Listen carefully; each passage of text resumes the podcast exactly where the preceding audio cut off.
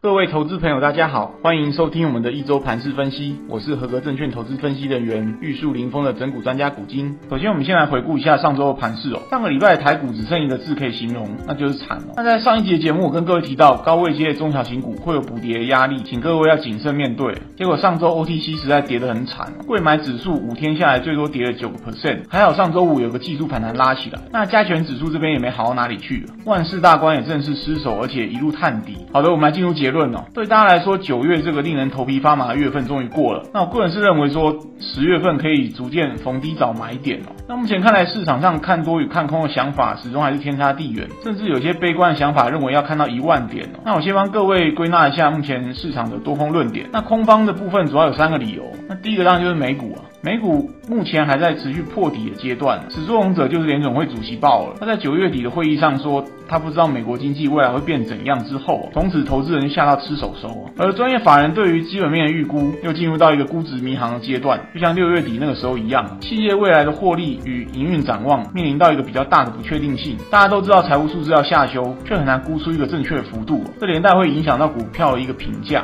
那再来第二点是筹码面的部分哦，台币是目前贬到三十一点八，虽然没有像之前天天扁。但是也没有反转的迹象。虽然上周四人民币因为中国人行进场强力干预，强升一段，不过周五又贬回大半，整体的亚币还是偏弱，外资短期还是不容易回心转意的。最后是国际局势仍旧严峻，比如中国封城还有乌俄战争都是没完没了。乌克兰局势的部分，那等一下焦点新闻会再跟各位补充。那当然了，台股至今也不是完全没有利多。那我归纳主要也有三点。那首先跌升就是最大利多嘛，加权指数从八月中到现在也跌了两千点。那再来第二点就是政府这在这个地方哦也跌到。有点受不了了，包含像央行总裁的发言、金管会的限空令，还有提前到本周的国安基金例行会议哦。那可以想见，如果续跌的话，还会有更多的救市方案在选举前陆续来推出哦。那最后就是上市公司的第三季财报，虽然说全球经济前景堪虑，但目前看起来还是有很多族群基本面还能暂时顶住，起码短期的营运数字还不错。比如先前讲很多遍的车用零组件、半导体、IP 与设备、网通与 IPC 这些哦。那台币第三季大幅贬值，也会让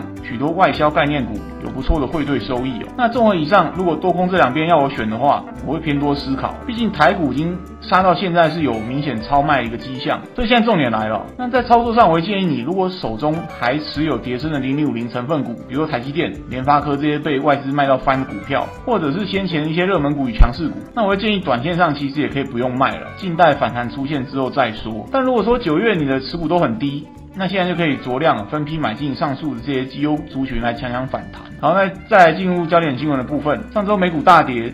那美国银行也顺势调降了苹果电脑的这个投资平等了，理由是未来一年消费者对于 iPhone 的需求可能会不如预期，连带使得台湾的苹概股也扫到台风尾，像大立光跟玉晶光本周也有大跌。不过我先前也跟各位报告过，因为市场对于 iPhone 十四的销售期待太高，已经太多人在车上，所以一有坏消息出来就会反应剧烈。这里我还是建议苹概股先观望一下，不用急。另外就是乌俄战争哦，俄罗斯上周正式通过所谓的公投，把乌克兰的四个州并入自己国家，那泽文斯基也是递交了加入北约的申请书。虽然说加入北约需要时间审查，但区域的紧张关系还是持续螺旋上升哦。没有人知道普丁后面会不会动用小规模的核武，让局势直达沸点呢？那这场歹戏拖棚战争基本上就是未来股市要由空翻多很大的绊脚石哦。好的，节目到此进入尾声。二零二二年的股市投资需要考虑的面向很广，变数也更多。我在投资机观点的粉丝团上也会分享每天的观盘重点给大家参考，希望对各位的操作有帮助，在股市里能稳中求胜。最后不免俗套，跟大家说，如果以上内容各位觉得有帮助，请记得按赞、分享、开启小铃铛，顺便加入投资机关联的粉丝团。我是人文专家古今，我们下次见。